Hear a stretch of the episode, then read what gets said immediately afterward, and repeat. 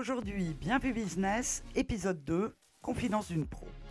Avec ce podcast, Confidence d'un pro, c'est le partage d'expériences, le témoignage d'un professionnel autour de son parcours, de sa vision pour l'avenir, de son point de vue sur un sujet d'actualité, sous forme d'interview. Nous sommes ravis d'accueillir Prune Mar, la nouvelle directrice générale d'Essilor France, qui a occupé différents postes de direction depuis 2015 au sein du groupe Essilor. Elle arrive à un moment clé, moment de transformation pour Essilor, désormais Essilor Luxotica, et qui intègre Grand Vision. Transformation également pour la filière optique dans son ensemble, en magasin comme pour les fournisseurs, avec des innovations qui ouvrent de nouveaux champs d'intervention et une place de l'opticien dans la santé visuelle sommée d'évoluer. Pharmacie, optique, marché français et étranger, l'un des points communs du parcours professionnel de Prune est d'avoir accompagné des secteurs et des entreprises en pleine transformation. Prune, bonjour. Bonjour Marie-Dominique. Vous venez d'être nommé DG Essilor France après sept ans passés au sein du groupe. Travailler dans le domaine de la santé, c'est un choix de longue date ou c'est un pur hasard? Alors j'ai toujours baigné en fait dans le domaine de la santé, puisque mon père était euh, cardiologue et c'est un médecin extrêmement investi, puisqu'il a aussi fondé une association humanitaire pour développer les soins, les hôpitaux et les structures, les infrastructures au Mali, au Sénégal. Et donc j'ai toujours euh, effectivement euh, dans cette atmosphère-là. Après, pour diverses raisons, j'ai bifurqué vers des études de commerce mais je me suis vite remis euh, dans le domaine de la santé en rejoignant le groupe euh, Alliance Healthcare qui est devenu euh, depuis Walgreens Alliance Boots. Le secteur pharmaceutique donc tout à fait. Alors j'ai rejoint le secteur pharmaceutique en 2004 et c'était une période de transformation en fait hein, complètement de, de, cette industrie puisque les pharmaciens avaient des marges de plus en plus compressées c'était aussi l'arrivée des génériques de manière massive euh, sur, euh, sur le marché. Donc il a fallu pouvoir les aider en tant que principal partenaire, parce qu'un répartiteur tel que Alliance Healthcare, c'est à peu près 80% de leurs achats, à faire face à cette période de mutation et à euh, faire évoluer leur positionnement pour regagner de la croissance, attirer de nouveaux consommateurs et se différencier sur la zone de chalandise. Des éléments qui ne sont pas sans rappeler ce que connaissent les opticiens depuis quelques années. Tout à fait. Et d'ailleurs, je pense que c'est pas euh, un hasard si je suis passée euh, de ce secteur de la pharmacie au secteur de l'optique à un moment où l'optique connaissait aussi de forts changements réglementaires, aussi avec cette polarisation à laquelle on assiste entre d'un côté euh, l'opticien qui est plus vendeur avec beaucoup de trafic et puis l'opticien de santé qui prend beaucoup de temps à découvrir les besoins visuels de ses consommateurs, à les accompagner dans la durée. Pour revenir à, votre expérience dans le secteur euh, pharmaceutique, quel a été pour vous le, challenge le, plus dur et quelle est votre plus grande fierté par rapport à, la stratégie qui a été menée par votre groupe?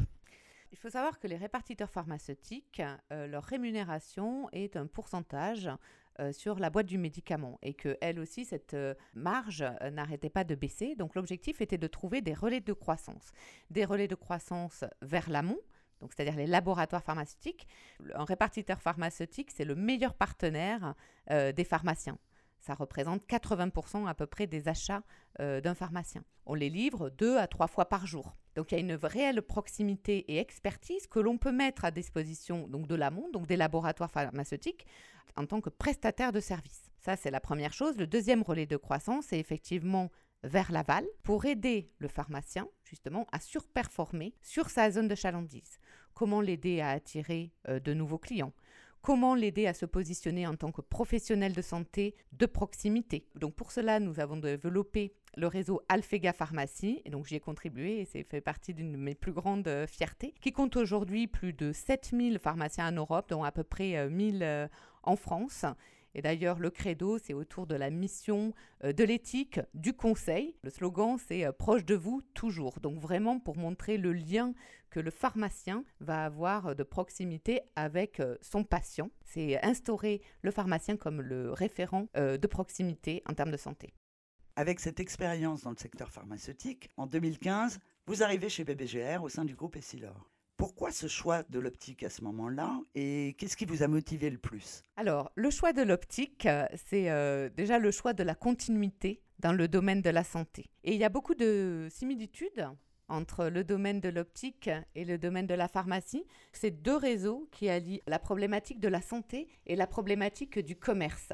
Et en même temps, il y a un maillage géographique extraordinaire, 22 000 pharmacies, 12 000 magasins d'optique, sur lesquels on doit pouvoir s'appuyer pour pouvoir déployer justement ces messages autour de la santé. Et l'optique, pour moi, et l'opticien, a un véritable rôle à jouer en tant qu'opticien de santé et un professionnel en fait de santé de la vision de proximité pour faire le lien avec euh, justement euh, l'ophtalmo, euh, pour faire le meilleur suivi qui soit. Quand on voit qu'il y a beaucoup de jeunes, je crois les derniers chiffres de la SNAV, c'était un million de jeunes entre 16 et 24 ans qui n'avaient pas été encore dépistés, alors qu'on sait qu'aujourd'hui, il y a 75% des gens qui ont besoin d'une correction visuelle il y a un vrai besoin de relayer ces messages-là en termes de prévention. Tant plus que la vue, c'est un sens extrêmement important, puisqu'il y a 80% quand même des informations qui passent par le domaine euh, de la vue. Donc ça, c'est quelque chose qui m'a euh, énormément motivé quand j'ai rejoint ce, secteur de, l'optique.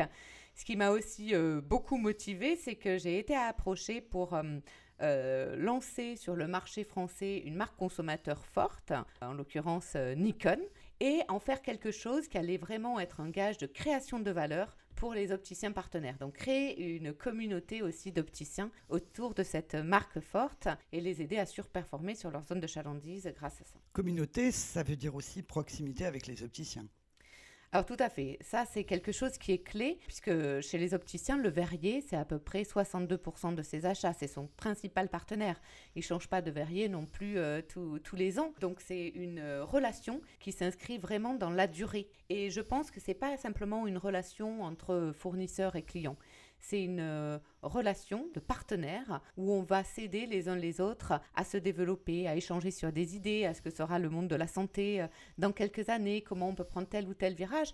Et d'ailleurs, la meilleure preuve, c'est que nous sommes extrêmement investis aussi dans les instances, hein, les instances représentant euh, la filière, que ce soit le Léo, le GIFO, le CIO. Et c'est riche de cette communauté que l'on va pouvoir faire avancer ces différents enjeux.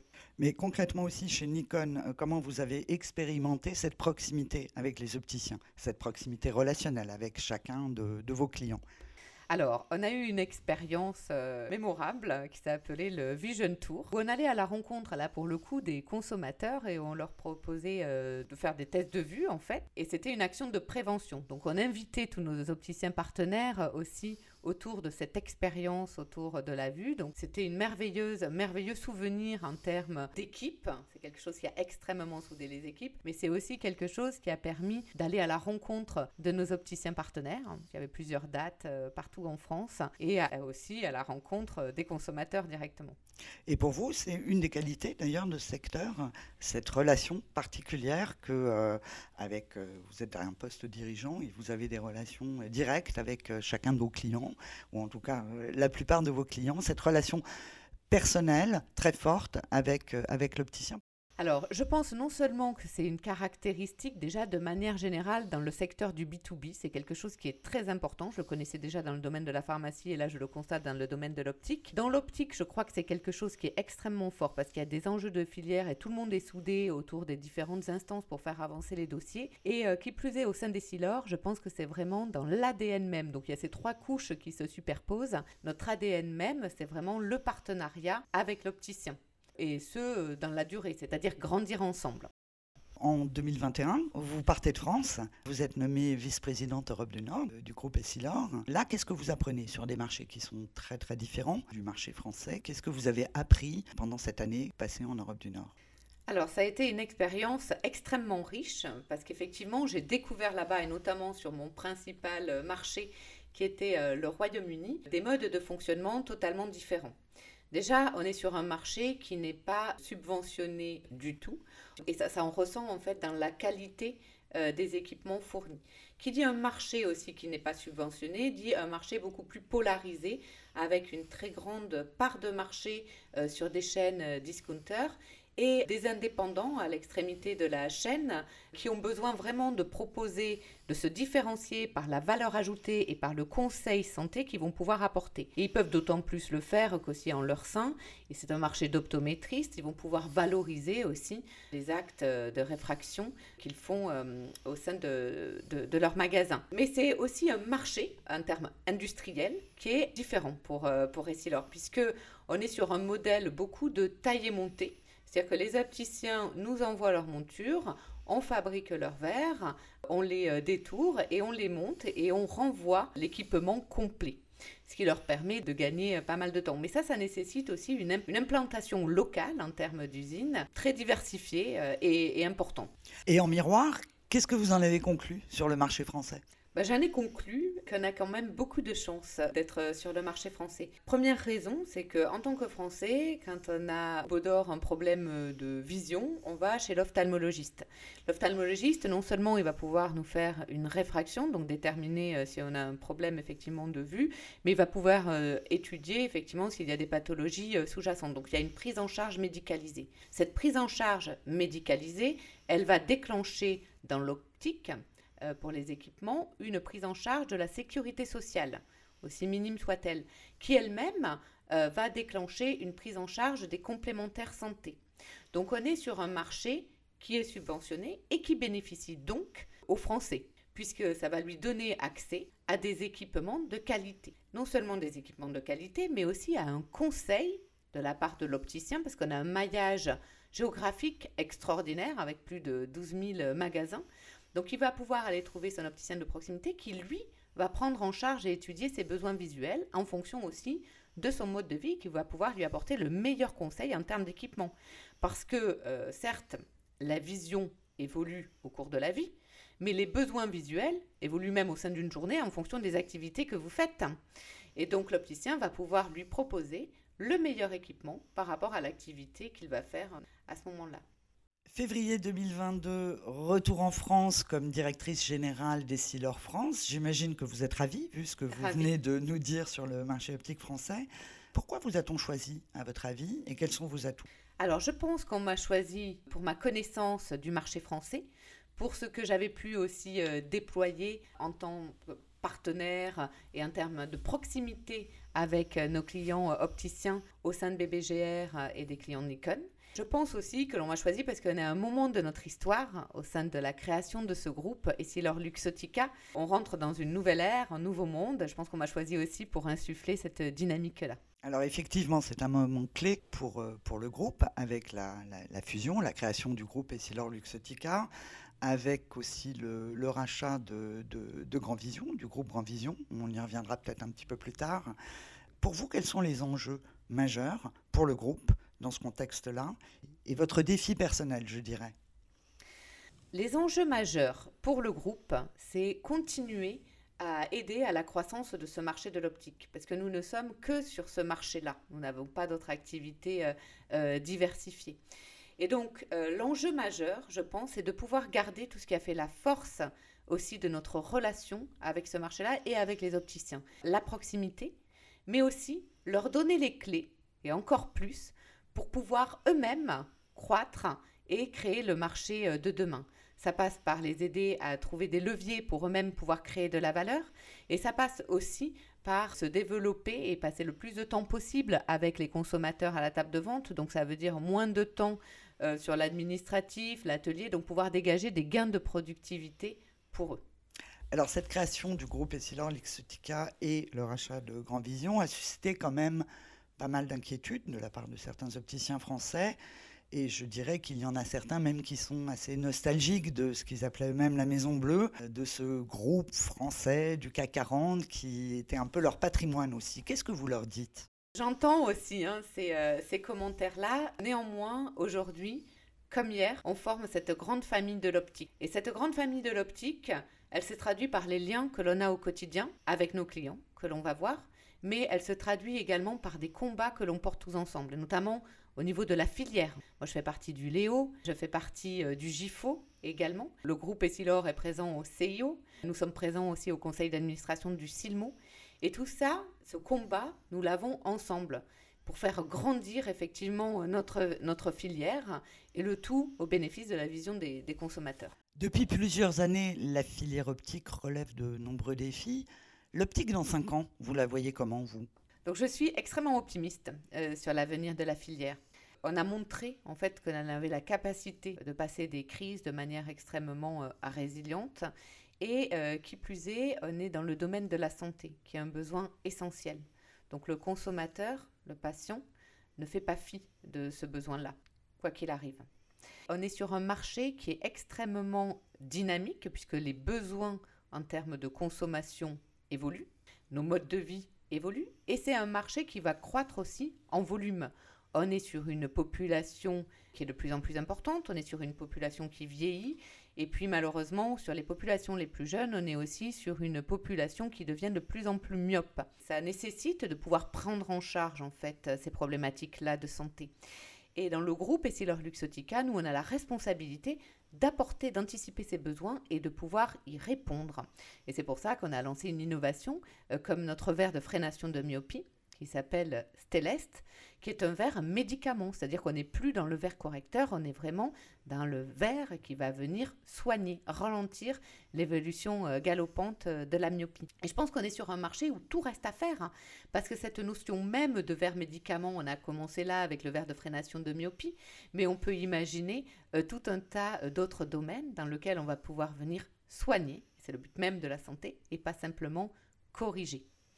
Et puis, on est aussi sur un marché qui allie la santé mais aussi le style, parce que quand on est un consommateur et quand on rentre dans un magasin d'optique, on a envie de se faire plaisir, de sortir avec une belle tête. Et plus globalement, c'est vrai que je suis très optimiste parce qu'on voit qu'il y a plein d'initiatives prises dans notre secteur sur l'ensemble des acteurs de la chaîne de valeur euh, de l'optique et on prend en main effectivement notre, notre destin que ce soit euh, les industriels, que ce soit les ophtalmologistes, que ce soit euh, les opticiens. Il y a une véritable dynamique et une véritable coordination et collaboration. Et la maison Essilor existe depuis plus de 170 ans. Ça fait plus de 170 ans qu'on est aux côtés euh, de nos opticiens partenaires. Et ça, ça ne va pas s'arrêter. On va continuer à construire ensemble l'histoire de prise en charge de la vision des Français et de l'accompagnement de nos opticiens partenaires. Et l'opticien, dans 5 ans? Toujours un marché sur ses deux jambes, opticien de santé d'un côté et commerçant de l'autre tout à fait. Et ça, je pense que c'est extrêmement important parce que opticien de santé, c'est ce qui aussi euh, valorise son rôle de conseil. Et commerçant, c'est extrêmement important parce qu'une lunette, c'est en fait euh, l'alliance du style et de la technologie à travers le verre. On l'a bien compris, Prune, le soutien de la filière, le partenariat avec les opticiens, l'innovation sont les trois piliers majeurs de votre stratégie pour l'année à venir. Concrètement, cela va se traduire comment? Tout à fait, Marie-Dominique. Le premier pilier dont j'aimerais parler, c'est effectivement le partenariat avec l'opticien. D'ailleurs, chez nous, il porte un nom, c'est Essilor Expert, dans lequel on va leur donner tout un tas d'outils pour les aider à développer leur marge et à sortir par le haut. Et c'est d'autant plus important vu le contexte actuel qui est assez euh, compliqué pour eux. Alors, ce que l'on met à disposition, c'est évidemment des marques fortes, consommateurs, je parle ici de Varilux, de Transition. À côté des marques, nous mettons à disposition des outils pour leur permettre de magnifier l'expérience client en magasin. Un exemple, le parcours santé visuelle qui non seulement leur permet de valoriser leur expertise en tant que professionnels de santé de la vue de proximité, mais qui leur permet également de surperformer, puisque quand on regarde les derniers chiffres, on se rend compte qu'ils surperforment les autres opticiens qui n'ont pas mis en place ce parcours santé visuelle de 12 points. Quant au deuxième point que vous avez évoqué, Marie-Dominique, l'innovation, Essilor a, a été toujours pionnier euh, dans ce domaine. Et je voulais vous annoncer que nous travaillons euh, d'ores et déjà sur une nouvelle génération de Varilux qui sera prête pour euh, l'année prochaine. Nous allons également compléter notre gamme Aizen pour les inifocaux. Et notre ambition est aussi de toujours aider l'opticien à développer de nouvelles catégories. Nous avons lancé le verre de freination de myopie Stellest et nous comptons continuer à investir évidemment pour soutenir ce verre. Et d'autres points essentiels dans votre feuille de route pour l'année prochaine, Prune en effet, j'aimerais profiter de l'occasion pour euh, parler de notre approche en termes de RSE et de notre volonté d'investir en France et notamment avec le laboratoire d'excellence qui va voir le jour début 2024, qui va permettre d'augmenter notre capacité de production en France, de développer le nombre de références OFG, puisque c'est dans notre ADN en tant que verrier français, mais également l'idée c'est de construire un site industriel qui soit carbone neutre, c'est-à-dire aussi beaucoup moins consommateur en termes d'eau et d'énergie. Pour conclure cette conversation, Prune, si c'était à refaire, est-ce que vous changeriez quelque chose? Je crois que je ne changerai pas grand-chose parce que euh, je prends déjà beaucoup de plaisir dans mon travail au quotidien et tout au long de ma carrière, j'ai rencontré euh, des personnes formidables.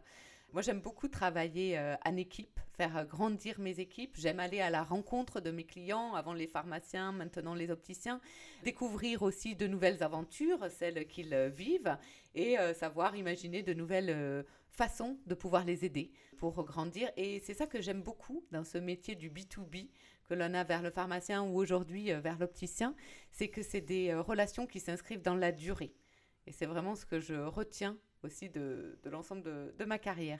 Merci beaucoup, Prune, pour ce dernier message tout à fait enthousiasmant. Merci beaucoup de nous avoir accordé euh, cet entretien. Bah, merci à vous, Marie-Dominique. C'était le deuxième épisode de Bienvenue Business, Confidence d'une pro. Chers auditeurs, nous vous donnons rendez-vous pour la prochaine édition de votre podcast. D'ici là, vous pouvez nous retrouver sur notre site bienvu.ws, iTunes, Spotify, Deezer et Google Podcast. Merci encore de votre attention et à très bientôt.